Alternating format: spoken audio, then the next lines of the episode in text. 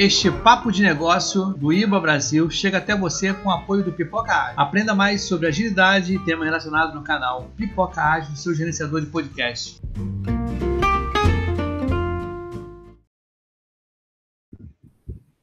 Fala pessoal, estamos no ar mais uma vez agora com um papo de negócios. Nosso segundo episódio aqui, né, no recém-inaugurado canal do IIBA Brasil.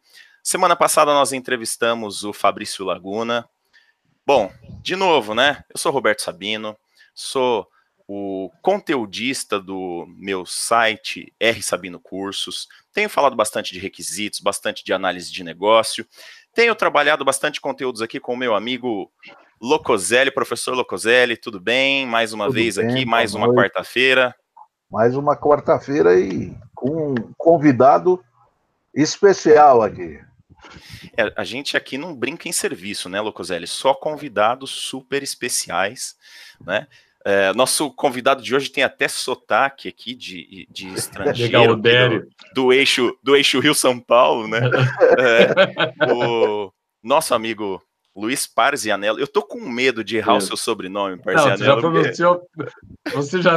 Vou usar você agora, que você já pronunciou perfeito. É, é mudou, né? Mudou, porque até agora não era Mudei. você. Né? Era tu o tempo inteiro, era carregado. Boa. Parzianello, ele é consultor, trabalha com um tema que para mim, pelo menos, hoje eu tenho um monte de perguntas. Hoje tá fácil porque eu tenho um monte de pergunta para fazer. Ele vai trazer para a gente o tema da análise de negócios enxuta. A gente já começou a fazer um papo aqui rapidinho. Tem muita coisa para a gente falar hoje. Então, eu espero que vocês aqui no chat aproveitem também. É, façam bastante perguntas para a gente ir trazendo aqui. Bom, e agora, vamos lá, Parzianello, boa noite, bem-vindo. É, o Parzianello, uma, uma curiosidadezinha, né? O Parzianello, ele já foi presidente do capítulo Porto Alegre, é isso? Do IIBA? Sim. Antes, boa noite aqui. Prazer pelo convite, tá? Tá aqui com vocês, é um prazerzão mesmo. Uh, tenho o maior carinho ainda pelo IBA, não tô mais IBA ou IIBA, né? Às vezes a gente fala IBA uh, uh, ou IIBA, International Institute of Business Analysis, mas, é, então, eu fui um dos fundadores do IBA aqui Porto Alegre, o capítulo Porto Alegre. A gente também sediou o primeiro Business Analysis Brasil, BA Brasil, em 2012. Uh, depois eu passei a bola para um colega aqui. E, e, é isso, mas continuo perto, continuo participando e minha vida sempre com o mundo análise de negócio, que nós vamos entrar nessa discussão, que não é só requisitos, né, que eu sempre digo, Uh, é isso a minha vida, consultoria em gestão, análise de negócios, e eu sou CEO de uma empresa chamada Súria Gestão para o Mundo Digital, que também trabalha consultoria e treinamento nesse mundo de negócios digitais. Show de bola. Cara, assim, ó, eu vou dizer que quando eu comecei aqui dar uma olhadinha nos seus conteúdos, até para a gente é, consegui fazer a pauta aqui, né, do programa e tal, achei muito interessante essa abordagem, né, e aí eu queria fazer um paralelo para a gente ir entendendo também, as pessoas que estão começando a acompanhar esse conteúdo aqui do IIBA, porque na verdade a gente está começando a fazer um conteúdo uh, que talvez tenha uma divulgação um pouquinho maior, né, que saia um pouco da, daqueles eixos mais centrais, assim, né, onde as pessoas até já conhecem um pouco da análise de negócio, um pouco uhum. do Baboc, então eu queria começar bem do comecinho, tá? Você consegue uhum. dar uma definição para a gente, para a gente começar o nosso papo aqui, do que, que seria a análise de negócio enxuta? Tá, então vamos lá. Vou tentar passar uma história rápida de definição, porque se eu for direto para a definição, talvez não, não caia. Vai ser meio ponto, indigesto, assim. né? É, vai ser meio indigesto. Ponto número uhum. um, análise de negócios, para mim, eu comecei a trabalhar no final dos anos 2000, não, não é não é muito tempo que eu trabalho com análise de negócios nesse ponto, é, e comecei a trabalhar em função de agilidade, de métodos ágeis, que esse sim eu já venho trabalhando desde o início, até Extreme Programming antes do Manifesto Ágil. Então já tenho bons anos ali, 2002, 3, 2013 eu comecei a palestrar sobre métodos ágeis. Mas o que, que acontece nesse ponto? É, a análise de negócios a gente enxerga muito como uma área do conhecimento uma área do conhecimento, que nem diz a, a definição, que ela busca é, é, viabilizar a mudança do mundo organizacional, que nem está sendo dito, né? mediante a definição de necessidades, proposição de soluções, vou fazer, falar assim, a, a, a definição indigesta, aquela do Baboc, identificação de necessidades, proposição de soluções, que agreguem valor às partes interessadas, tá? O que, que acontece que a gente começou a ver? O mundo ágil. O mundo ágil começou a, a, a beber muito na fonte do Lean, do pensamento enxuto. E a análise de negócios enxuta, na realidade, o que eu tenho feito é proposto uma nova abordagem, baseada em toda a estrutura da análise de negócios, mas com pensamento Lean Agile e de organizações exponenciais.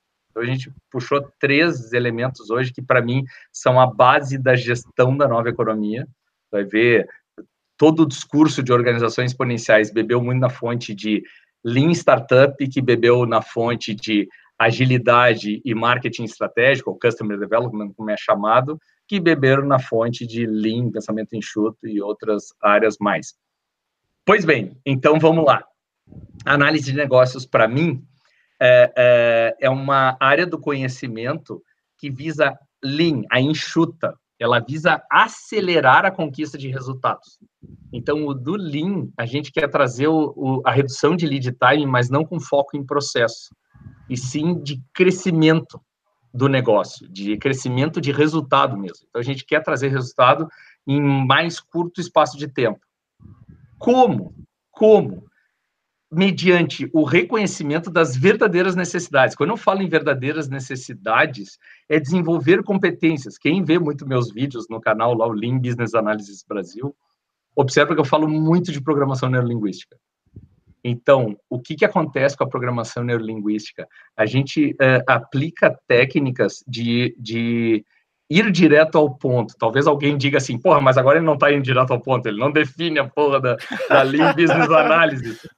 Mas é, é, é que eu estou tentando formular uma, a, o explicar que não é uma coisa tão simples, que é uma técnica, uma ferramenta. É que nem o, a ideia do Baboc, do corpo do conhecimento. A gente está abordando todas as áreas do conhecimento e, e a questão da PNL, a gente tem trazido com como que eu consigo chegar direto, identificar a verdadeira necessidade?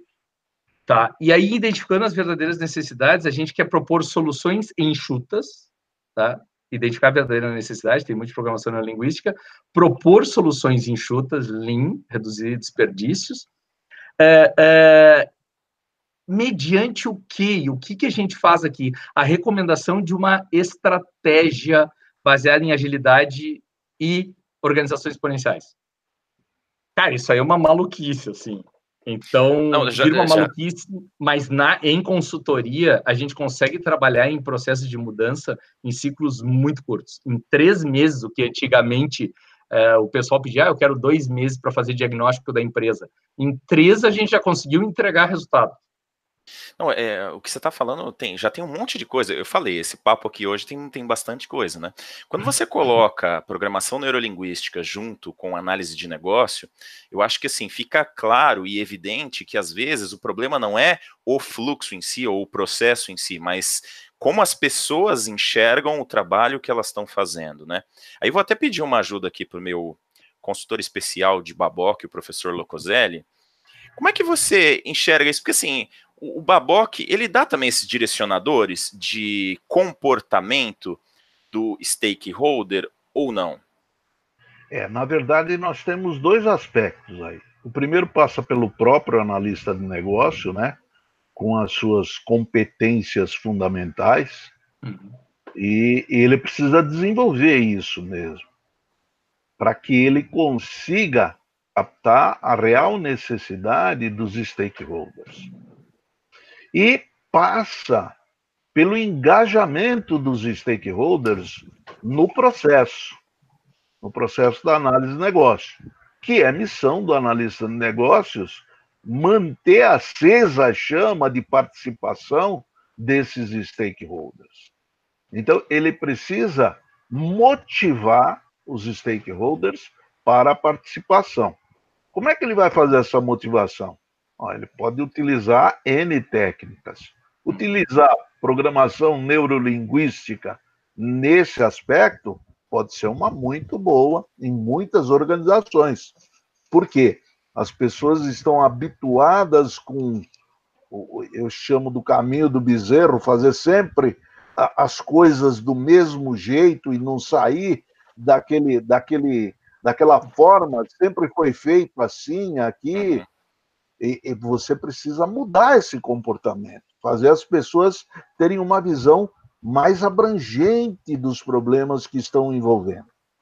Elas procuram rapidamente uma solução dentro daquele, daquela visão limitada que eles têm de fazer sempre do mesmo jeito. O que o analista de negócio tem que fazer é despertar o interesse por buscar novas saídas para os seus problemas, né? Show de pois bola. é, posso provocar então nesse tema que o Logoselli trouxe aqui? Me é, compartilhe aquele a sexta imagem. Vamos aqui. Por favor aí, Sabino.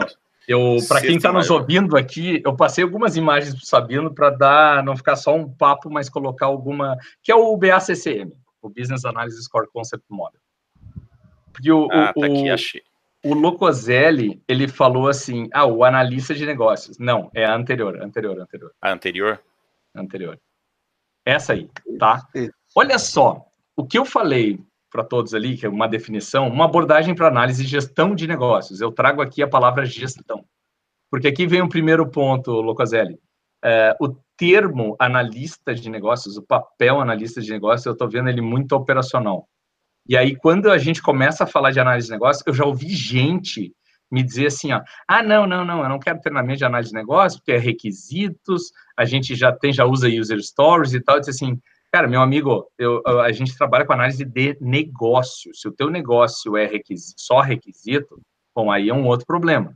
A gente está olhando assim, quando eu falo de negócio, eu falo do aspecto organizacional de estrutura, eu falo do aspecto de liderança, eu falo do aspecto dos processos, uh, uh, de tecnologia, de produtos, serviços, estratégia de negócio, a gente fala de tudo, de, de pessoas, de projetos, de iniciativa, de um monte de coisa.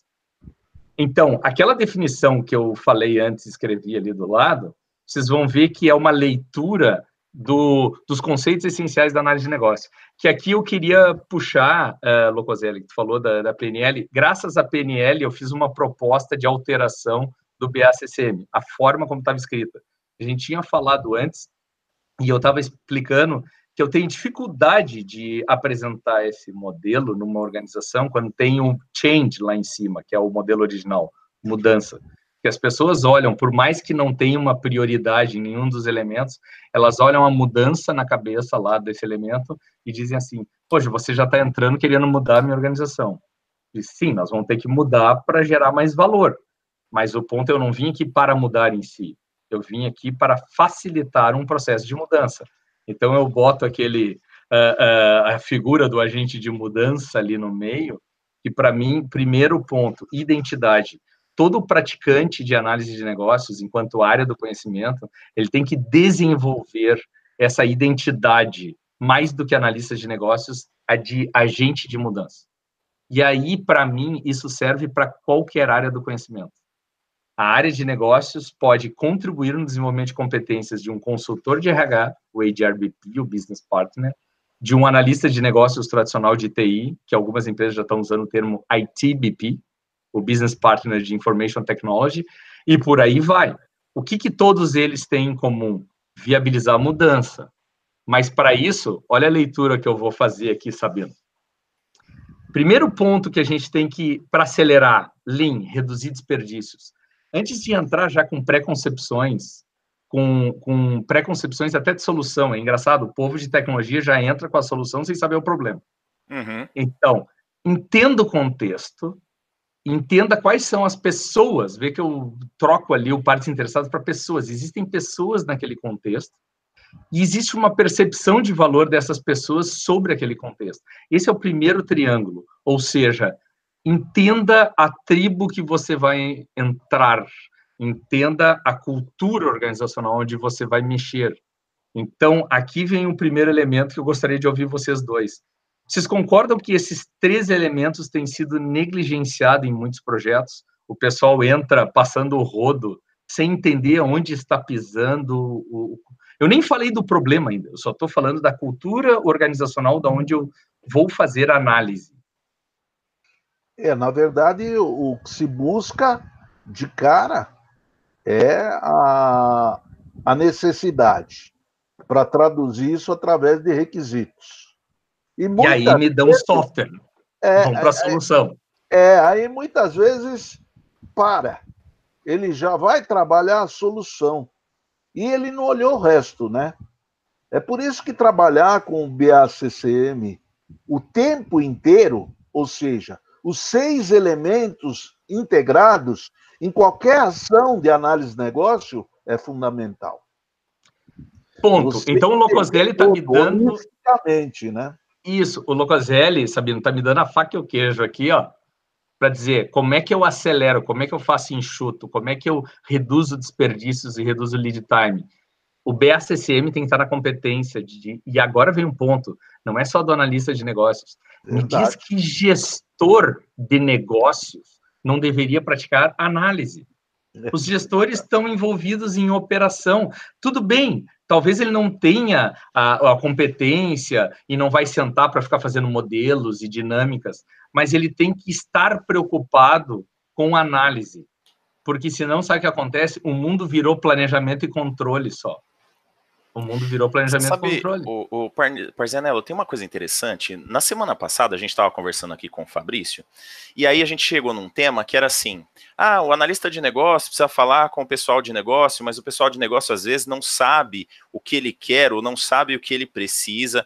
Aí o chat aqui, as pessoas começaram a falar e tal, e assim, a gente chegou à conclusão, né, na, naquele pequeno é, universo ali de pessoas, de que, na maioria das vezes, as pessoas que estavam no negócio, eles não sabem o que eles querem. E aí eu acho que a gente está mais ou menos concordando aqui, né, de que essa visão não é tão clara assim, né? E aí a gente pode pegar isso nas pessoas de negócio, da, do, do da média gerência ali, ou até da alta gerência, porque uhum. muitas vezes essa visão ela não é tão clara, mesmo entre os pares, né, na alta gestão. Uhum. Então uhum. é super complicado mesmo. E aí tem que olhar isso. A proposta é olhar isso de uma outra forma, Parzianello. Tá, a primeira forma, é, é, exibe aquela figura para mim de novo que eu quero é, é, comentar em cima da figura para tentar até ficar didático para quem está vendo aqui. Vamos lá. É, então, pegando esse triângulo laranja aqui, eu comecei a entender onde vamos pisar. Agora vem um ponto de necessidade, soluções e mudanças. Olha só o que, que a gente está falando. E aqui tem uma sacada que é como eu vou acelerar de novo, reduzir desperdícios para ir direto ao ponto. Primeiro elemento, a maior necessidade de qualquer organização, tá, em qualquer projeto, é desenvolvimento de novas capacidades. Business capability, como se fala em inglês e até o Congresso Internacional do IBA é o Building Business Capability. Então, é, essa expressão capacidade de negócios é forte e o pessoal não entende o que é isso. Vou dar exemplo de capacidade. Uh, uh, eu posso aumentar a minha eficiência operacional, a minha eficácia operacional. Eu posso ter a capacidade de gerar novas oportunidades. Eu posso ter a capacidade de ter uma eh, compliance alguma demanda legal uh, uh, de mercado, eu posso ter uma maior capacidade de tomada de decisão e de mitigação de risco. E é engraçado que essas seis capacidades de negócio, vocês vão ver que qualquer projeto que vocês trabalharem, sempre é variação dessas seis. Pode pensar agora e vocês vão observar. O, o, o, e não é o fim, gente. Isso aqui é meio, porque olha só, valor é o que é gerado pela capacidade. Então, toda alta gestão quer resultado, resultado de negócio, resultado econômico. Resultado econômico é sustentado por carteira de clientes e parceiros, que é sustentado por percepção de mercado e marca. Beleza, alta gestão que é isso.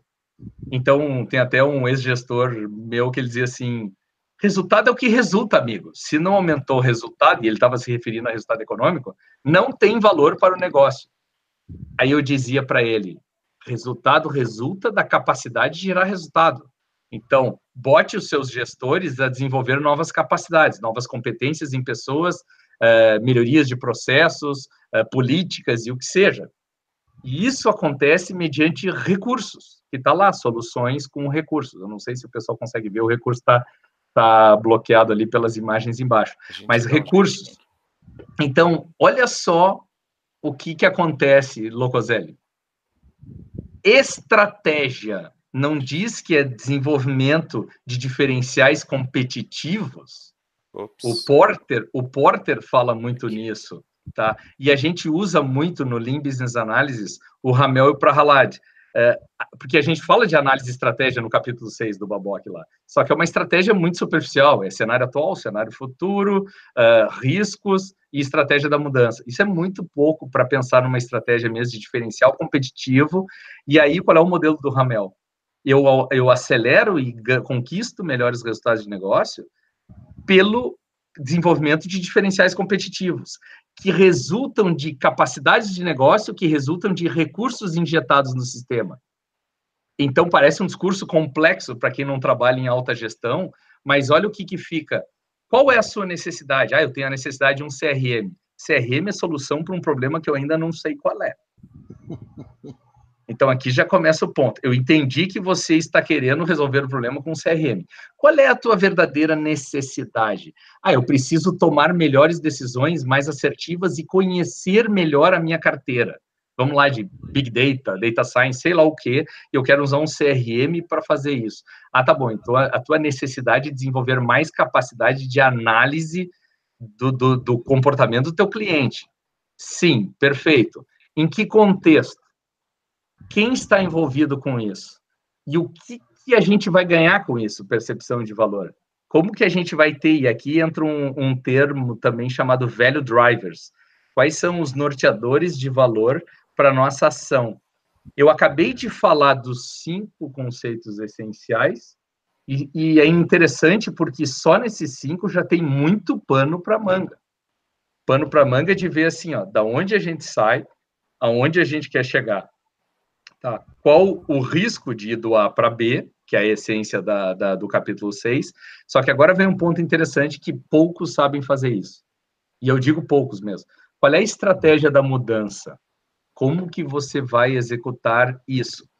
Aí a agilidade trouxe algo muito que já é muito antigo, dividir para conquistar é Sun Tzu, né? a arte da guerra. Mas ele traz a questão do Vamos começar a fatiar o problema, entregar parcialmente, ver a geração de valor, vamos inspecionar e adaptar, como diz no, no Scrum. Vamos ter transparência sobre o que acontece e vamos criar. Agora vem um ponto interessante: vamos criar um processo de aprendizagem contínua.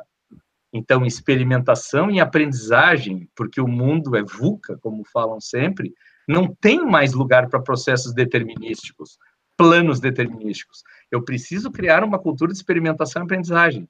E agora, para encerrar, é, senão eu fico dando palestra aqui, não, não, não, não gera bate-papo. Quantos praticantes de análise de negócios, a começar pelos gestores, se dão conta só do BACCM? Só disso aqui. Pouquíssimos, né? Então, a gente tem um oceano azul, gente.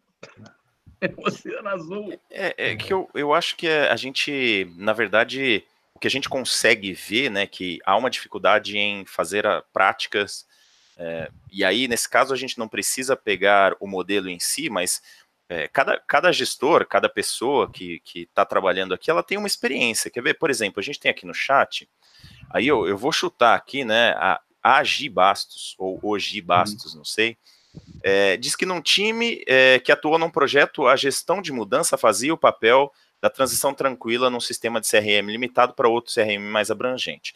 Eu estou vendo aqui, eu estou entendendo essa gestão de mudança como uma área de mudança organizacional, né? E não como mudança ali de, de requisitos ou alguma coisa assim. Depois é, mudança organizacional. É. E até, e até, desculpe te interromper, até algumas estruturas que usam squads já estão criando squads para fazer o rollout. Sim, Tá, para deixar um time trabalhando, só que isso pode gerar um descompasso, tá? É, aí vem uma complementação, né? É, gestão de mudança é algo desconhecido em empresas menores, só havia essa preocupação em empresas grandes, concordo também. É difícil aplicar os conhecimentos de análise de negócio dependendo do tamanho da empresa. Então, olha só, é, vamos só ver se a gente é, consegue é, linkar uhum. isso né, com o discurso que a gente está fazendo, uhum. e aí eu acho que tem muito sentido que é, muitas vezes você vai numa empresa menor, essas coisas elas acontecem de uma forma muito mais empírica, né, uhum. do que numa empresa maior. A empresa maior, ela precisa treinar as pessoas, ela precisa treinar os gestores, ela precisa criar códigos de conduta, essas coisas todas. E aí talvez é, esse conhecimento de análise de negócio possa ser um pouco mais sistematizado. Mas é, isso não impede aí, eu queria saber né, se o Parzianello concorda, isso não impede que numa empresa menor, por exemplo, ele use esse mesmo pensamento. Então, a gente poderia é, simplificar a parte de entender o modelo em si, mas pegar a essência dessa ideia, né? Que é uma ideia de trazer valor com menos esforço, né? É, é mais ou menos essa simplificação, né, Parzanello? Menos esforço, mas aí assim, ó, menos esforço demanda um bocado de aprendizado, crescimento, de uh, entender modelos. É o que eu chamo, tem um mindset, tá? Tem inspiração e mindset. Uh, respondendo a pergunta para o povo, assim, ó, uh, os BOCs, aí vem um ponto que eu gosto de falar, os Body of Knowledge, todos, os BOCs, eles não são metodologias, eles são um corpo do conhecimento, então juntam várias informações, ferramentas, práticas, métodos, um monte de coisa ali, tarefas, várias coisas associadas e cabe ao cara que está lendo selecionar isso. Eu sempre digo é um cinturão do Batman. O que, que acontece do, ah, é mais empírico? Uh, mais ou menos nos dias de hoje. Quando a gente vê startups, os caras uh, investindo em design thinking, opa, já tem uma sistematização de uma abordagem de entender o mercado, entender o público-alvo, entender o verdadeiro problema. Antigamente não tinha, antigamente o cara fazia era de dentro para fora de dentro para fora. Ele sentava, codificava, fazia tudo, beleza. O povo vai adorar o meu produto e botava lá e não adorava e ficava frustrado. Hoje já começa a entender assim, ó, cara, eu vou entregar um mínimo produto viável e aí eu vou fazer um teste de hipótese, aí eu vou ver o que acontece. Então tu vê que as, as startups elas já estão fazendo análise de negócios. Elas Sim. já estão se preocupando com os stakeholders. Vou tirar esse nome e vou dizer com os usuários. Você diria é... que isso é mais aprendido ou é mais empírico mesmo? Assim, aconteceu das startups serem um movimento que, é, que pegou esse conhecimento que apareceu, ou seja, preciso fazer um produto rápido para testar hipóteses, ou será que é, as startups realmente estão bebendo num conhecimento organizado? Elas estão bebendo. Só que aí uh, o que acontece é, é, é, muita informação, muito método, muita estrutura, muita, não é nem estrutura, é, é, é muito conhecimento colocado. São muitas variáveis, vejo, né? Não, é, é, a gente chegou ao ponto de ouvir coisas assim, ó. Ah, não, mas você prefere ágil, Scrum ou Kanban? Eu digo, não me entendi esse comentário. Scrum, Kanban, até tudo bem, mas agilidade, aí uhum. tira o Scrum. Ou seja, o pessoal está misturando um monte de coisas. Mas tudo bem, tudo bem, ele vai gastar mais energia, mais tempo, talvez, se ele tivesse um pensamento mais focado. Então, o que, que eu diria assim, ó?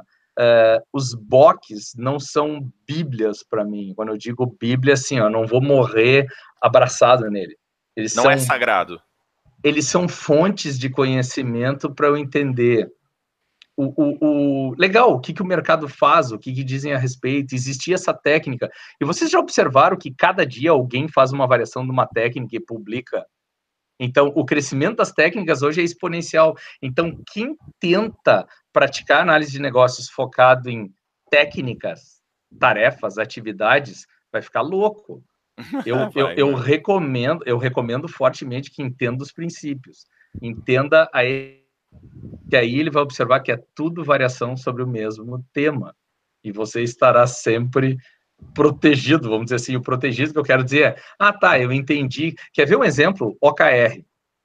OKR tem toda uma cultura por trás do OKR, mas endeusam OKR, Virou OKR moda, né? sozinho né? não faz nada. Não uhum. faz nada se não tiver uma, uma mente de estratégia por trás. Se não tiver um mindset estratégico. Então, é esse ponto, ferramenta sozinha não entrega nada. Mas, voltando ao início, cara, tanto faz se é pequena, média ou grande. É ferramental que tu aplicas. Sim, que é o conhecimento. O Lucoselli, manda o que eu lá. acho essencial no, do que veio desde o começo, o Parzanello tem dito, é, é, é, é a importância dos conceitos essenciais ela é subvalorizada.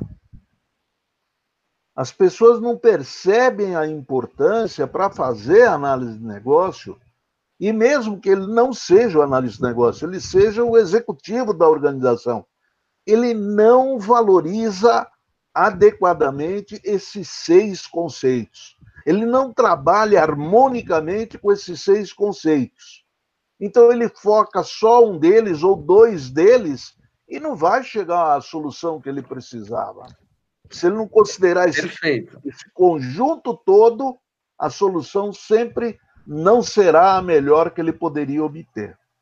Aí, Sabino, eu queria aproveitar o gancho do Locoselli. Mostra aquela outra figura que tu tinha mostrado antes, que a são as, as, áreas do conhecimento, as seis áreas do conhecimento da análise de negócio.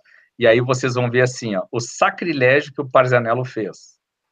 Ele trocou os nomes desses caras e começou a fazer uma outra coisa. Você aqui. usou uma palavra interessante. Deixa eu compartilhar aqui que fica melhor. Você usou uma uhum. palavra interessante quando a gente estava batendo papo lá. Você falou que são os seus diagramas. Como é que é? Não é apócrifos. Você falou alguma, alguma coisa meio bíblica aí. Não, eu falei, eu falei subversivo. Ah, é verdade. Você falou subversivo, isso, isso mesmo. Os, os meus tá mais diagramas pra... subversivos. Tá mais Porque o que, que acontece? Uh, uh, o que acontece? Até a, forma como a gente coloca a, a, a, expressão, por exemplo, elicitação e colaboração. Cara, olha só, uh, é competência. Você que vocês estão me ouvindo? Então, Vamos. Ah, então, assim, ó, o que, que eu comecei a, a, fazer uma tradução aqui, e aí todos os, os business partners eu tenho treinado, até os de RH, de, de várias áreas com esse modelo. Ponto número um, aquela questão lá que é o, o planejamento e monitoramento da análise de negócio, que está lá em cima, que eu troquei para cultura e governança. O que, que acontece? Vamos começar a fazer análise de negócio. O primeiro ponto que eu queria botar é: deixa eu entender a cultura que a gente vai fazer isso aqui. É uma cultura ágil, é burocrática, não é? O que, que é? Deixa eu entender e como é o processo de governança disso aqui. Gente, só para vocês terem uma ideia, é graças àquele elemento lá que a gente está garantindo a execução da estratégia de negócios de grandes empresas e até de pequenas. Então, a forma como a gente vai conduzir isso. E aí eu chego e digo o seguinte: desculpa, mas isso é gestão. Por mais que queiram negar, cultura organizacional, a cultura não é gestão, tá? Mas a cultura afeta o modelo de gestão e governança. Então, esse é o primeiro ponto. Sim, você tem que aprender a discutir isso não é definir processo, fluxo e vamos seguir uh, bonitinho uh, uh, fluxo. Não, não é. Defina cultura e governança aqui. Cultura e governança da forma como você vai trabalhar. Vou pegar por fora, tá? A partir desse momento, você tem duas coisas. Aprender sobre o que você vai fazer, onde você vai ser agente de mudança e influenciar na tomada de decisão. Concordam com isso aqui? Uhum é, então, estimular a aprendizagem, acelerar o processo de aprendizagem organizacional e, e é, influenciar a tomada de decisão. Esse é o ponto. Gente, eu aprendo rapidamente com o processo de comunicação e colaboração. Aqui eu uso muita PNL e muita cultura ágil, só que ambientes colaborativos ágil trouxe, né? Ele não, não foi a agilidade que inventou a colaboração. Mas esse uhum. é o uhum. ponto. Botar um time de partes interessadas, de pessoas, numa sala, 12, 30, 50 pessoas, a maioria dos, dos praticantes de análise de negócios se assustam, talvez, em botar 50 pessoas ou até 100 pessoas numa sala e tem que ser facilitador para fazer todas convergirem e alinharem. Para qualquer coisa, né, Parzanello? É, você tá lascado com um monte de gente para ser facilitador, né? desenvolva competência de facilitador, de dinâmica de uhum. grupos, de várias técnicas. Então, uhum. o mundo ágil trouxe muito isso. E, é, e o mais legal é que é viciante isso. Quanto maior o grupo, mais a gente quer. Tem que ganhar e... essas competências, né? É isso a ideia. Tem que ganhar essas competências. E são formas de fazer o povo se comunicar entre si e convergir, e não virar bagunça. Então, aqui o que, que a gente quer? Não é levantar requisitos, não é tirar pedidos. Eu não quero que seja tirador de pedidos aqui. Ah, vou levantar requisitos. Gente, no mundo complexo, muitos dos requisitos a gente vê que são hipóteses, mas nem todas as hipóteses são hipóteses, são requisitos. O pessoal, eu já ouvi uma bobagem outro dia, tô, desculpe o termo bobagem, parece pesado, mas é uma bobagem. quando eu vi alguém falando assim, não, agora não existem mais requisitos, tudo são hipóteses. Eu disse, ah, tá, o Banco Central determinou uma norma e isso é uma hipótese. Não, não é, é um requisito legal, tá lá, tem que ser executado. Então, uh, por aí vai, tá? Mas olha só, competências. Do lado direito, decisão. Ali fala em gerenciamento do ciclo de vida de requisitos, originalmente. Gente, é informações e conhecimento. Sabe onde é que está esse título, Informações e Conhecimento? No MEG, Modelo de Excelência em Gestão, da Fundação Nacional da Qualidade. A organização, é, ela vive num mar de informações e conhecimento. Você, praticante de análise de negócio, tem competência para ajudar a montar os backlogs? E quando eu falo de montar backlog, eu falo sempre, olha o Lean aqui, o enxoto, 5S. Ele tem, eu tenho que entender o que eu quero, o que eu não quero, descartar o que é inútil, trazer para a mesa o que pode ser útil. Eu tenho que dar o shine lá, o, tem o, o todos os elementos do, do 5S. Agora não me vem à cabeça uh, Seiri, Seiketsu, Shitsuki, uhum. eu não lembro de todos. Mas o que, que acontece ali? Tinha um que era dar brilho, é, é, tornar claro.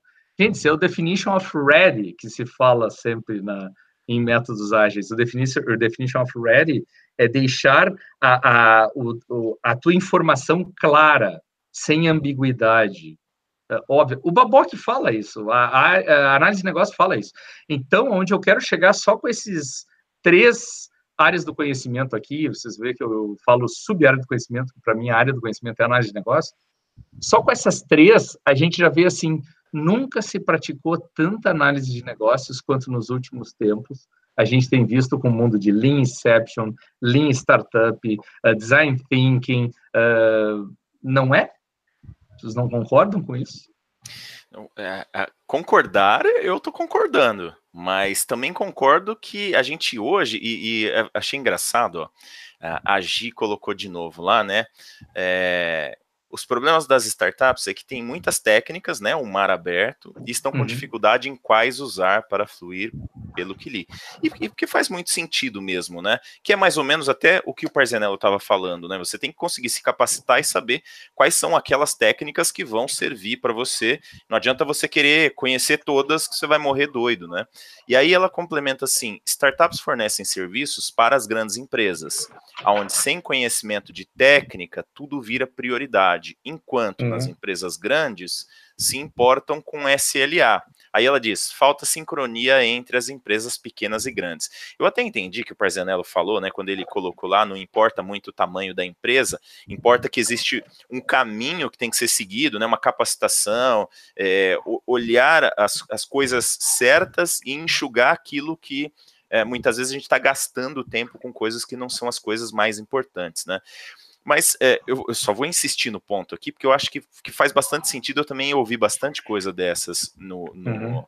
nos últimos dias, né, ou nos últimos meses, que é o seguinte: talvez as empresas grandes, mais as startups, sejam um ecossistema mesmo, né? Uhum. Existe uma parte que realmente as startups fazem melhor, mas elas não conseguem chegar até um determinado ponto que as empresas grandes chegaram ou conseguem manter essa sustentabilidade, né? Então, assim, nesse modelo, nessa ideia que a gente está falando, Parzenello, teria uma, uma separação ou, ou alguma, algum entendimento disso, assim, aonde que a gente pode dizer, pô, isso aqui é mais para startup, isso aqui é mais para empresa grande, ou aonde que estaria uma separação entre as, as razões de ser dos tamanhos de empresa? Essa, essa pergunta aí depende da resposta que pode se dar, mas eu vou tentar puxar pelo seguinte lado. É, aquele mundo que tinha assim, eu contrato, não vou usar marca aqui, tá? Mas eu contrato a grande empresa, e geralmente todo mundo se referencia àquela com três letras, eu contrato a grande empresa porque se der um problema eu posso, eu posso processá-la. Uma startup não tem cacife para suportar um processo ou algo do tipo. No mundo de hoje, de velocidade de entrega, até de muita modularização, componentização, uh, e até a gente vendo as grandes mentes saindo da grande, das grandes empresas e montando as, seus, as suas startups, uh, a gente enxerga o mundo das organizações exponenciais vindo à tona ou seja, eu tenho que trabalhar como rede mesmo. Então, quando falou em SLA, para mim é o que no Kanban lá se fala em classe de serviço, ou seja, eu preciso entender qual é a criticidade do problema que eu vou te atender, certo? vou te atender um, um problema uh, no mercado financeiro, vamos trabalhar em transações que geram milhões diariamente e vou botar uma startup que está experimentando e aprendendo. Eu acho que eu sou louco diante disso. Ou talvez eu coloque ela num ambiente laboratorial para começar a testar, fazer vários experimentos. Teste controlado, né? Teste controlado. Então, porque aí é uma questão de loucura. Por isso que vem a importância, o Locoselli estava falando do BACCM, dos conceitos essenciais. Precisa entender o, o, o, contexto. O Alistair Colburn já falava isso lá no Crystal, uma, um método ágil que não evoluiu muito, mas ele falava, agilidade, a, a, o tamanho da complexidade depende do grau de risco para pessoas, vida, dinheiro envolvido, tem um monte de coisas associadas aí. Mas voltando a essa questão, eu vejo um monte de grandes empresas contratando startups para trabalhar em coisas que não são, vamos dizer, o core business, ou seja, para desenvolver alguma inovação, alguma coisa menor experimentação para fazer testes de hipóteses. Agora, quando chega na hora de escalar, aqui começa a ter um outro problema. Então aqui já começa a ter um problema. Então o que, que eu vejo? Eu concordo, não me lembro o nome da. da, da G. Bastos. Da, G. Bastos que falou sobre o descompasso. Eu vou piorar a tua situação aí. Não há só um descompasso das pequenas com as grandes. Há um descompasso total das áreas de negócios dentro da grande. Sim, concordo totalmente. então, é, é, é, bizarro. É bizarro. Então, é assim, ó, mesmo. a gente vive num mar de desperdícios. Sim. E aí eu volto a dizer, o mindset que a gente quer fazer na Lean Business Analysis é o, o John Schuck falou num livro Aprender a Enxergar, que era para enxergar desperdícios, e, e não é só Lean, gente. Por isso que eu digo, é, é, é o mindset de Lean, Agile Exponencial, e ainda é, competências de uma comunicação enxuta de uma PNL, consegue chegar para o cara e dizer, que nem eu ouvi hoje numa reunião, ah, não, a gente já tem estratégia, vamos direto para o projeto de execução. Aí a minha pergunta foi, se você já tem a estratégia toda pronta, por que você precisa da gente para execução? Porque você, o que, que impediu vocês de executarem até agora? Teoricamente, a execução seria o mais fácil. Né? Se já a estratégia está é. toda montada. Aí a gente começa a ver, e isso me interessa na análise de negócios, que é um dos outras áreas do conhecimento que eu, que eu botei como análise da execução. Eu quero entender como é que eles estão transformando todo o escopo em valor. Mas voltando ao tema, Gente, isso é um problema complexo, tá? Não é uma resposta simples, mas sim, não há hoje na minha cabeça crença limitante que impeça de uma startup uh, trabalhar com uma grande. Tudo depende de acordos. A própria Toyota já fez isso no passado, quando cria sua planta e cria células sistemistas. Eu posso botar startups ali. Agora, uma startup dificilmente vai escalar. Vai escalar. Então, ela não tem. Por que ela vai escalar? Ela não tem business capability, ela não tem capacidade de atrair talentos para trazer mais pessoas rapidamente. Ela não consegue uma automação de processos, ainda menos que ela já tenha sido criada com enfoque de automação de processos. Aí ela já entra escalando de cara, que são as grandes empresas hoje digitais que crescem. É isso. Não sei se eu respondi. Se eu não respondi, o pessoal não, pode é. perguntar outra Acho coisa. que respondeu. Tem até uma, uma complementação aqui, né? O Lucas falou, concordo com o Parzianello, com esse ponto da startup ser algo que possa potencializar por meio de provas de conceito, que acabam agilizando o processo de validação de uma solução. Aí a G complementou tanto para testes, né, coisas menores, como para sustentação de sistemas, elas, startups, são contratadas. Então, realmente, nessa ideia de que é um ecossistema mesmo, né? As coisas que vão se combinando ali, né? E aí o Lucas colocou. Penso que o grande detalhe da entrega da solução, comprovada pela prova de conceito, se dá na maturidade da startup. Estamos passando por algo semelhante ao que está sendo dito porém com uma parceria muito forte por parte da grande empresa. É, eu, eu, também, assim, a gente enveredou por um lado, mas eu acho que a gente realmente tem é, uma possibilidade de uma simbiose muito grande entre as grandes empresas, entre as startups, até mesmo porque, e aí acho que é esse o papo que começou ali com os comentários da Gi Bastos, é que elas não são, na verdade, na verdade, elas não são concorrentes tão diretas assim, né? Elas estão mais para simbiose mesmo, né? Elas estão mais para serem duas coisas que, que atuam é, ali em conjunto do que uma tentando uh, ganhar espaço da outra, né? Por isso que acho que até funciona bem nesse nesse sentido. Mas, mas né? olha só, vou puxar lá a, a defesa do Locoselli, eu tô com ele nos conceitos essenciais. A gente vai ficar batendo muito na tecla de conceitos essenciais, mas quer ver uma coisa? Os três elementos que são o core da análise de negócio são análise da estratégia, não é isso? Análise de requisitos, design. Uh, eu costumo dizer design da solução. Não é assim que está em inglês, mas é como eu penso design da solução. É isso tá? aí. Aí o que, que acontece aqui? E tá? a avaliação do resultado. Isso. E a avaliação do resultado. Uh, volta lá a imagem que eu vou, é a última que eu vou mostrar aqui agora, dado o tempo. É a mesma imagem, eu só quero mostrar uma coisa no core, o que acontece. Me dá vontade de dizer assim, ó, gente, uh, problemas e soluções na análise da estratégia. Às vezes eu tenho vontade de dizer assim, ó, é análise do problema e análise da solução. Só que a solução também está na estratégia. O, o, o, o, solução é quando eu desço o nível, e ela pode ser requisitos. A gente sabe, o Babock diz, análise de requisitos, ele pode estar em todos os aspectos, desde a estratégia até na solução, mas, mas para mim começou a ficar muito claro assim, ó, gente, qual é o problema de negócios? E o problema de negócios a gente vai pegar lá no coaching. E o mais engraçado que uh, é, é, milenar a estrutura do coaching. E quando eu estou falando milenar, o Siddhartha Gautama ele falou lá 2.500 anos. Existe sofrimento no ser humano, e eu vou dizer, existe sofrimento na organização. Então, assim, ó, identifique o sofrimento na organização, ou seja, ela está perdendo dinheiro, ela está perdendo mercado, qual é o problema, e ele segue dizendo, existem causas para o sofrimento. Então, faça análise causal e viu, assim, ó, cara, por que você sofre? Então, esse raciocínio é quase que a análise da estratégia, de uma forma bem assim básica do budismo. Siddhartha Gautama é o Buda.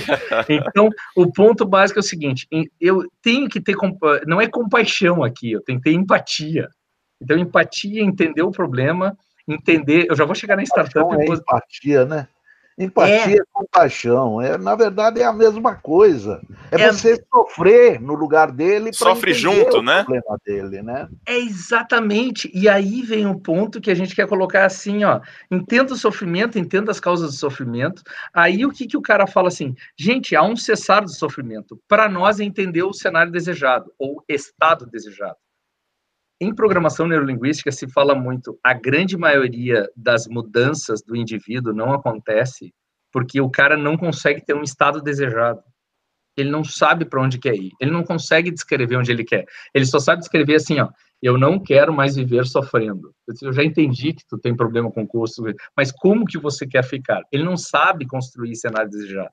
Ele sabe que o cenário desejado tem o CRM, tem o RP, tem o, o bendito report que ele quer. Ele Aí sabe ele começa que a pedir tem, essas coisas, né? Ele, o cenário desejado dele tem recurso. Eu brinco sempre dizendo assim, ó, ah, o meu problema é a falta de antibiótico. Porra, não é a falta de antibiótico, o antibiótico é a solução. Então vamos lá. E aí, por fim, o, o, as quatro, essas aqui são as quatro nobres verdades, tá? Do budismo. E ele termina dizendo assim: existe um caminho que leva ao cessar do sofrimento. Então, se o cessar do sofrimento é o teu cenário desejado, o caminho que leva ao cessar do sofrimento é a tua estratégia, é o teu roadmap estratégico, certo? Gente, é um cara que pratica análise de negócio, ele tem que entender esse problema.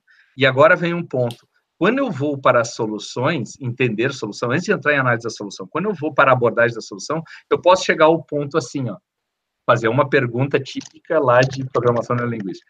O que aconteceria se a nossa grande corporação plugasse uma startup num squad aqui dentro, fazendo algo no ambiente controlado, porque a gente tem medo de botar a marca em risco ou até uh, dinheiro em risco, ou vamos botar dinheiro neles mesmo e vamos fazer uma outra marca e deixar eles bloquearem uh, com o que quiser. Então, isso é uma solução para um problema. A startup surge nos conceitos essenciais como solução para uma necessidade que eu quero agilidade em tomada de decisão e eu quero um baixo custo em validar hipóteses. É Nunca antes na história das empresas da economia clássica isso havia sido pensado. É. Porque eu tenho medo. O medo está diante de tudo. E aí vocês vão observar que toda aceleração de negócio, sabe como é feita? Atacando as crenças limitantes. Então, vocês querem o ponto da causa raiz de todo o problema, são as crenças limitantes. Eu acabei de criar uma hipótese, e aí vai ter um gestor lá e vai dizer: não, não, imagina, isso não pode. Aí tu pergunta, mas o que, que aconteceria? Ah, não pode dar problema. Que tipo de problema pode dar? Tudo bem, a gente não faz ciclos curtos e risco. Então, é esse ponto que eu quero mostrar. Isso, para mim, é um raciocínio de análise de negócios é, é conseguir construir essa estratégia no início, que todo mundo já corre para os requisitos, corre para a solução. E digo mais, o design thinking está totalmente focado não no método original, o que o povo está fazendo, está totalmente focado na solução. Eles já estão saindo a campo para tentar entender qual é a solução que eles vão fazer e não entendem o problema direito. É, aquela parte de entender o problema não está tão forte assim, né? E vou jogar mais uma lenha na fogueira aqui. E os MVPs criaram um grande problema no mercado hoje. Tá todo mundo entregando MVP e abandonando, como se fosse a solução completa. Ah, eu é. já entreguei o MVP. Cara, ele é mínimo. Ele é viável para gerar algum resultado, algum retorno de investimento, algum valor. Mas ele não é a solução completa para a necessidade. Aí tá todo mundo reclamando assim, ó, e eu tô falando todo mundo, eu trabalho muito com C-level. Tem diretores dizendo assim, ó, agora essa agilidade está me gerando só umas soluções capengas, não resolve um problema, cheio de bug. Eu disse, mas nunca se falou que era para ser assim. Eu vou ah, invocar aqui a nossa, o nosso uhum. papo lá dos dinossauros, o Locoselli, que a gente sempre fala, né? agilidade também, às vezes mal interpretada, ela leva a gente para caminhos muito ruins, né, Locoselli? É, é, eu percebo até que existe o uso indevido do termo startup para muitas organizações que não são startups. É pura e simplesmente uma forma de organizações serem contratadas pelas organizações maiores. Né? Quando eu vi a Gi eh, dizer, ah, ela trabalha em sustentação. Ué, cadê o conceito de startup aí? O cara está fazendo é manutenção de sistema. Ele está fazendo o sistema tá rodando. Onde que está a startup? É? É, esse conceito ele é distorcido. A outra coisa que a gente vê acontecendo é exatamente esse a agilidade que deveria ser flexibilidade para reagir às mudanças, ela passa a ser correria. Entregar rápido qualquer coisa e cair nessa cilada. Ah, eu entreguei o que você pediu. Agora está acabado, é isso. Na verdade, eu tenho que me preparar para reagir com o que eu tenho. Essa, esse deveria ser o foco da agilidade. E aí, o estrutural de uma organização normalmente não é construído com agilidade. Ele é construído sedimentado, é, pausado, estruturado, analisado, com calma. Aí eu posso trabalhar com agilidade nas mudanças, se eu estruturei adequadamente. Né? É, são erros conceituais que são cometidos. E em nome, né? É, em nome de um termo, um termo que é mal empregado, se comete absurdos, né? Com certeza. Deixa eu emendar aqui, ó. o Fabrício está aí com a gente também. Fala, Fabrício, tudo bem? O Parzanello comentou que o termo analista de negócio se tornou operacional. Concordo. Também comentou que há um oceano azul para a prática de análise de negócio. Também concordo. Aí vem a pergunta: como um profissional de análise de negócio deve se posicionar para conquistar espaço no mercado? Eu vou repassar integralmente a pergunta aqui, Parzanello. Como é uhum. é que a gente pode dizer o que, que um analista de negócio deveria fazer com esse cenário que a gente está colocando, né? Como é que ele poderia ganhar espaço no mercado? Tá, quem sabe a minha posição talvez não goste do que eu vou dizer. Uh, ele tem que abandonar o título analista de negócios. Ou seja, o que eu quero dizer com isso é, ele, a, a área do conhecimento análise de negócios, ela tem que ser bem estudada, praticada, e bem estudada, que eu quero dizer, é colocada na sua vida. Não adianta ler manual de natação e pular na piscina, tá? Então, assim, ó, tem que praticar diariamente isso. Então, por que, que eu estou falando isso? Porque quer ver uma coisa? Product owners, hoje, metade dele, eu estou dizendo metade dele, assim, é um chute, não tô, é só uma, mas metade de um PO, a vida dele, é análise de negócios de um Product Owner. Quando eu entro para um Product Manager, aí eu já começo a ser mais business e menos requisitos da solução. O PO é, é, é muito focado nos requisitos da solução, mas ele está olhando para o negócio. O Product Manager já está no meio do caminho, mas ainda na solução. Quando chega num Business Owner, ele deveria praticar análise da estratégia, ele deveria viver do mundo de as is to be, estratégia de transformação, análise de risco, ele deveria viver em cima disso. Ele deveria viver da análise de valor entregue. Então, é, é aqui que eu quero chegar. Você desenvolve competências para desenvolver um outro papel. É isso que tá, é, é onde eu estou chegando nesse ponto e eu tenho batido muito na tecla do business partner. Uh, não que vai se tornar um grande nome, mas é um nome que muitas grandes empresas, quando a gente fala business partner, ele entende em áreas fora da TI. Que análise de negócios o pessoal só entende dentro da TI.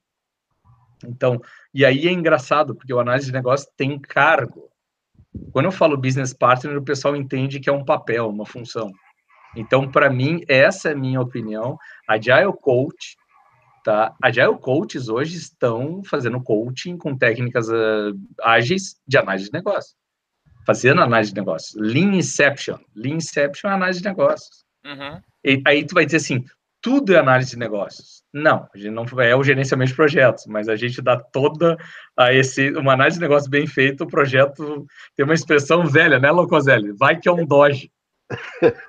o, o, o, grande problema da análise de negócio que eu vejo também essa amplitude, né? Por quê? Quem é analista de negócio numa organização? Sem considerar o cargo do crachá? Uhum. Praticamente todo mundo. Porque Sim. todo mundo está resolvendo problemas, está procurando soluções. Então, o que a gente precisaria era disseminar mais os conhecimentos de análise de negócio para toda a organização poder trabalhar de uma forma harmônica. Né? Isso. Eu, eu só, só para fechar nesse ponto, eu tenho abordado nas empresas que eu trabalho, quando eu entro com consultoria, a gente diz sempre assim, ó, eu não vou escalar, eu não vou usar o modelo de negócio de contratar mil consultores para botar dentro da tua empresa. Então, eu quero desenvolver consultores internos. É então, eu uso o termo consultores de negócios para o business partner. E aí, eu treino os caras em análise de negócios. Aí, eu, aí eles descobrem, olha que legal, não sabia que existia isso. É isso. Então, para mim, é isso. Assim como virou o gerenciamento de projetos. O time responsável pelo gerenciamento de projetos. O cargo de gerente de projetos está caindo também, está cada vez mais em desuso. Agora, quais são os que. Já são nove horas, já vou fechar o ponto aqui. Ó. Estratégia de negócios. A perspectiva de negócios, para mim, é a rainha, é a líder aqui, ó, no mundo de business. E quando eu falo de perspectiva de negócio, eu estou falando de resultados, de capacidade de negócio, eu estou falando desse nível, que o povo fala pouco. Esse é suportado pela de produtos, que é realizado pela de processos, perspectivas de processos. Gente, Agile Coaches estão totalmente focados em processos, Product Owners e Managers na de produto, e cadê os Business Owners? Que foi a palestra que eu recebi hoje com muito agrado, que minha palestra foi aceita lá na Agile Conference em Washington em agosto, que é Business Owner. O, o, o papel, assim, o papel mais crítico do futuro da agilidade de negócios, que é um cara que tem que entender essas coisas, tudo que a gente está falando de análise de negócios, mas sob um mindset de linha agile exponencial, que é a maior dificuldade hoje isso nesse mundo de nova economia. É isso que eu vou estar tá falando lá. Cara, show de bola. Eu falei no começo, né, que o nosso papo aqui ia ser um papo bem recheado, bem denso, e tá sendo mesmo, né? Tá sendo bem interessante. as participações também. A Gi Bastos colocou lá mais algumas coisas, né, em relação àquela história lá que a gente estava é, Ah, e se for hoje?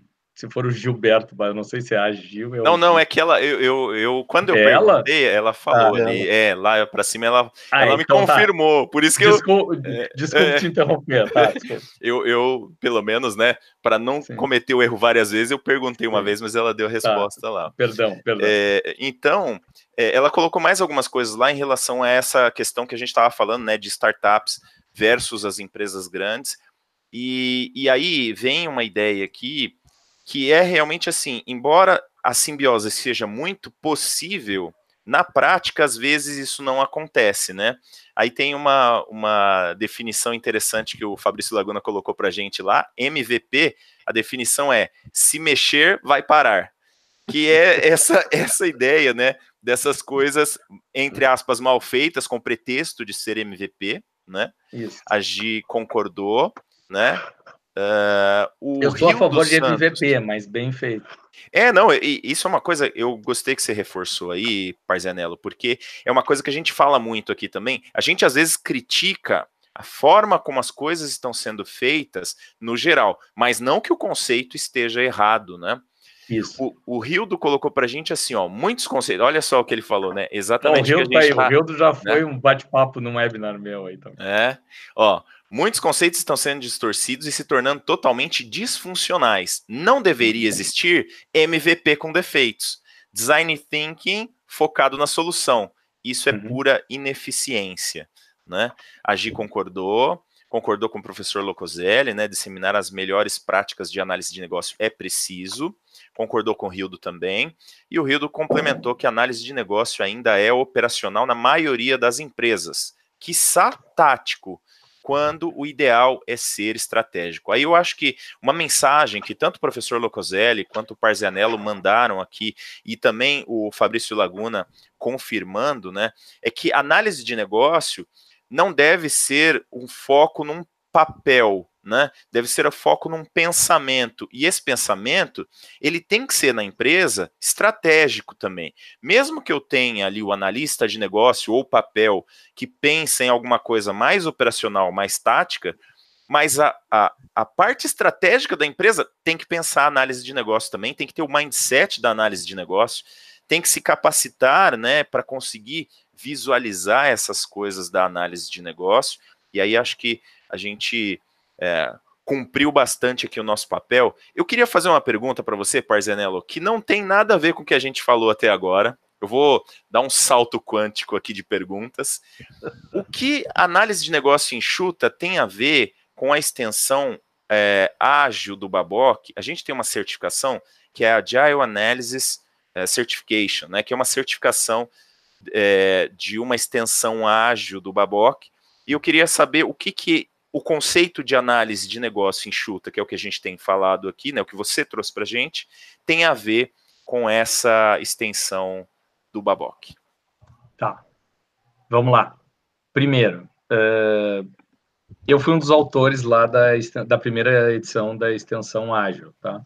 Uh, a, gente, a gente fechou o trabalho numa imersão em Salt Lake City, era na Agile Conference, ficamos três dias, assim, imersos numa sala, tentando bolar, e foi bizarro porque quando surgiram aquelas sete guidelines, uh, foi meio psicografado, assim. Eu escrevi num, num flip chart aquelas sete porque eu tinha acabado de traduzir o livro da Mary Popendick, da Mary do, do Tom Popendick, do Implementing Lean Software Development. Uh, eu, eu, eu dizia para o time lá assim, cara, uh, eu pratico análise de negócios lá, ágil, 2009, 2010, eu pratico com mindset lean, enxuto. Então, se vocês olham as sete guidelines, tem um monte de lean ali. Ver o todo, pensar como cliente, uh, uh, evitar desperdícios, lá o último da sete, todos eles têm isso, tá? Então, aqui começa o primeiro ponto. A partir dali, a extensão, a, a versão 2 da extensão ágil, acabou, eu não participei, eu não tive oportunidade de participar, eu participei da revisão, tá? Uhum. Mas eu não participei da escrita da segunda. Uh, ele tomou um viés para mostrar assim, sim, isso tudo a gente faz não só na operação, é no tático e no estratégico. Então ele começa a trazer essas, essas uh, uh, horizontes, os horizontes de planejamento, tá?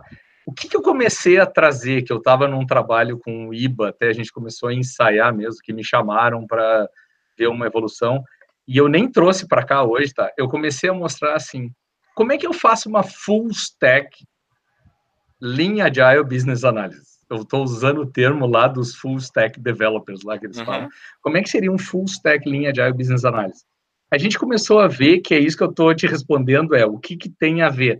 Para mim é uma continuidade, uma evolução, tá? Entendi.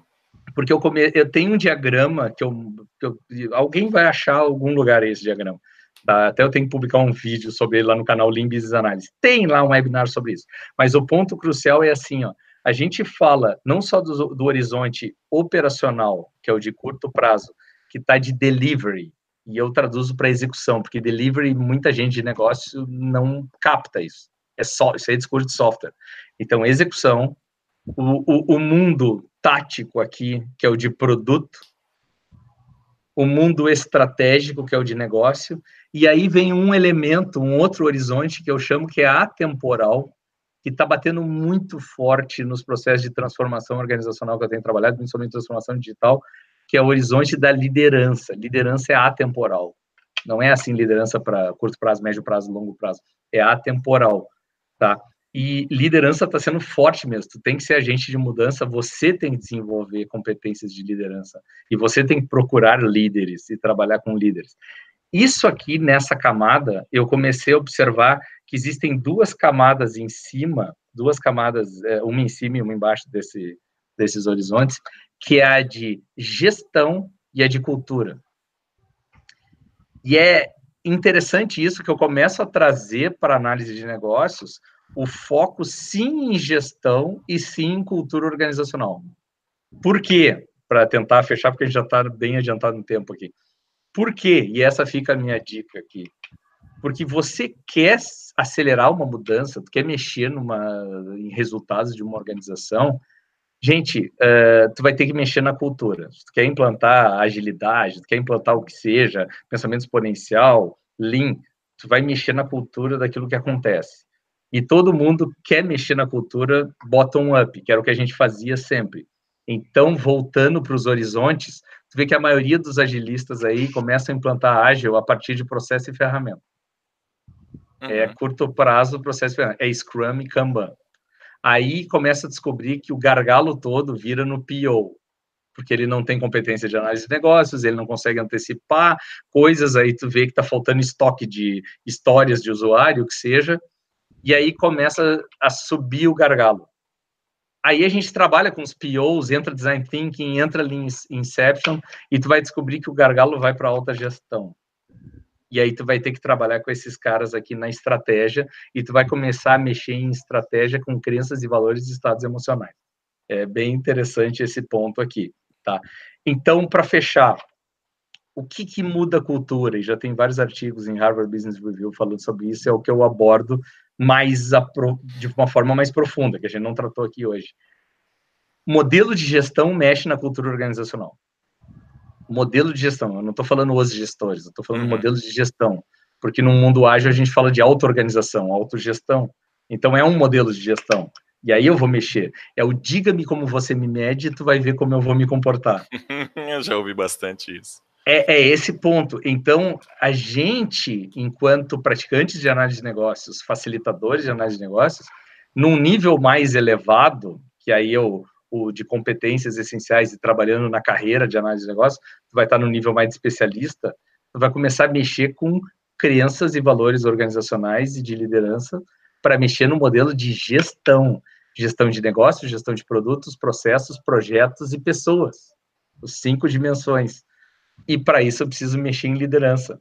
Então é um modelo que a gente usa que liderança mexe em modelos de gestão que influencia a cultura e faz aceleração de resultados. Então é isso que eu te diria. Seria uma o que o pessoal do IBA lá que estava tocando o projeto disseram o seguinte: cara, eu acho que não é nem a 3.0 da extensão ágil, é a 4 que tu me apresentou. Então, assim, ó, não vai entrar agora, porque tu expandiu muito eu fui para esse aspecto organizacional olhando full stack. Uhum. É, é, é, isso que eu diria. Você abriu na, na, na análise de negócio enxuta, você abriu. Eh, foi uma coisa que eu percebi logo no começo, nas nossas primeiras perguntas, né?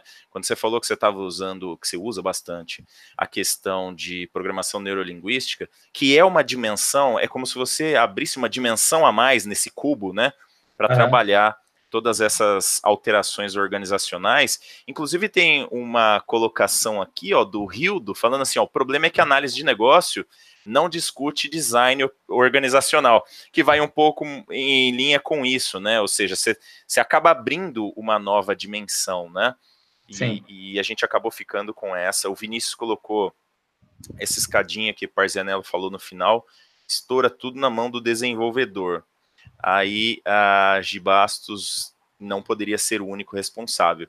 Gente, assim, eu avisei que esse papo aqui a gente dá vontade de continuar conversando, né? Mas depois também a gente, primeiro que a gente vai abusar muito do nosso entrevistado e também a gente vai ficar aqui uh, durante muito tempo. A gente pode, como uhum. o professor Locoselli sugeriu, fazer uma parte 2 aqui, Sim. porque o, o nosso assunto é super interessante. Eu queria encaminhar aqui para os nossos finalmente e pedir para o professor Locoselli fazer para a gente um resuminho aqui de coisas importantes que ele viu aqui hoje, bem resumidinho, né? Coisas que ele queria ressaltar aqui para o pessoal que está assistindo a gente sobre os pontos que a gente falou hoje, Locoselli. O resumo que eu faria é o BACCM é essencial mesmo, como o nome está dizendo. Se você abandonar os conceitos essenciais ao praticar análise de negócio, você deixa de praticar análise de negócio. Outro ponto importante que foi colocado é a análise de negócio, ela tem que estar circulando por toda a organização e não só com os indivíduos que têm crachá de analista de negócio. Por isso, nós precisamos disseminar esses conceitos em toda a organização. E o essencial é enxergar a análise de negócio trabalhando no estratégico para fluir para o tático e operacional, e não trabalhar no operacional atingindo o máximo o tático. Esse é o objetivo da análise de negócio: trabalhar o negócio da organização. Assina embaixo. Muito, muito bom. Eu queria aproveitar, Parzianello, para a gente realmente é, ir encerrando uhum. aqui. Eu queria que você falasse um pouquinho para a gente do seu trabalho. Você, eu cheguei a ver alguns vídeos seus, né, no canal. É, uhum. A gente Aqui, obviamente, o nosso trabalho aqui no IIBA Brasil, no canal, né, nesse canal do IIBA Brasil, é divulgar né, conteúdo e tal. Então, eu sei que você também tem uma prática aí de divulgar conteúdo. Eu queria que você falasse um pouquinho para a gente do trabalho que você faz, né, o, o, canal que você tem no YouTube, os conteúdos. Uhum. Comenta para a gente um pouquinho sobre isso. Tá bem rápido, porque quem me conhece sabe que se tu, tu me der corda, eu vou até as 10 falando sobre Não, bem rápido assim, ó. O que que eu. O, que, quem já chegou no site da Limbis Análise vai bater em mim, porque tá vazio praticamente. Eu fui entrar no jogo daquele do MVP capenga. Ou seja, eu comecei, o, o, esperto aqui começou a fazer os, a, a estruturar tudo em produção, né? É bem legal a coisa. E ficou ficou. Não, mas assim, ó, o que, que eu queria, quem tá ouvindo e se interessa, assim, ó, eu tô muito focado no canal de vídeo, no YouTube. Então procura lá, Lean Business Analysis Brasil, se inscreve lá que a gente está tentando manter um ritmo de, de publicação de conteúdo. E por enquanto tá vindo assim, ó, são vários conteúdos que as pessoas podem achar que não faz muito sentido a junção de todos. Então, às vezes eu falo de uma técnica, outro dia elogiaram muito eu, eu fazendo uma leitura de PNL sobre o mapa de empatia como dava para fazer um storytelling muito rápido, assim, que a ideia é enxugar o esforço necessário para análise. Então, mas o foco todo eu tenho discutido níveis lógicos de aprendizagem e mudança, eu tenho falado muito de análise da estratégia, que é onde eu mais eu tenho trabalhado em ambientes corporativos. Então, eu tenho puxado esse canal, já vou adiantar, o nosso público-alvo que a gente está tentando montar o canal é para business partners, porque a gente sabe que poucos gestores vão ficar olhando um canal no YouTube. Então, o foco é para especialistas, para business partners. E aí pode ser analista de negócios, pode ser product owner, pode ser o que seja, consultor, uh, esses caras, tá? Então, a gente está dando o discurso todo para eles, tá? Uh, vai lá, tem uma página no Facebook, que é onde a gente publica também alguma coisa, tá? E a gente vai retomar agora os textos. Então, sim, realmente o site do Lean Business Analysis Brasil uh, deve retomar agora a puxada de explicar tudo. A gente quer abrir como uma metodologia mesmo. Agora eu vou usar o termo metodologia, porque a gente se baseia na estrutura, toda na arquitetura do Baboc, mas eu não quero, a gente não está se propondo a traduzir. Quando eu falo a gente, os outros consultores trabalham comigo, têm ajudado muito. E eu uso muitos CEOs de cobaia para testar alguns modelos e todos que se prestam para isso.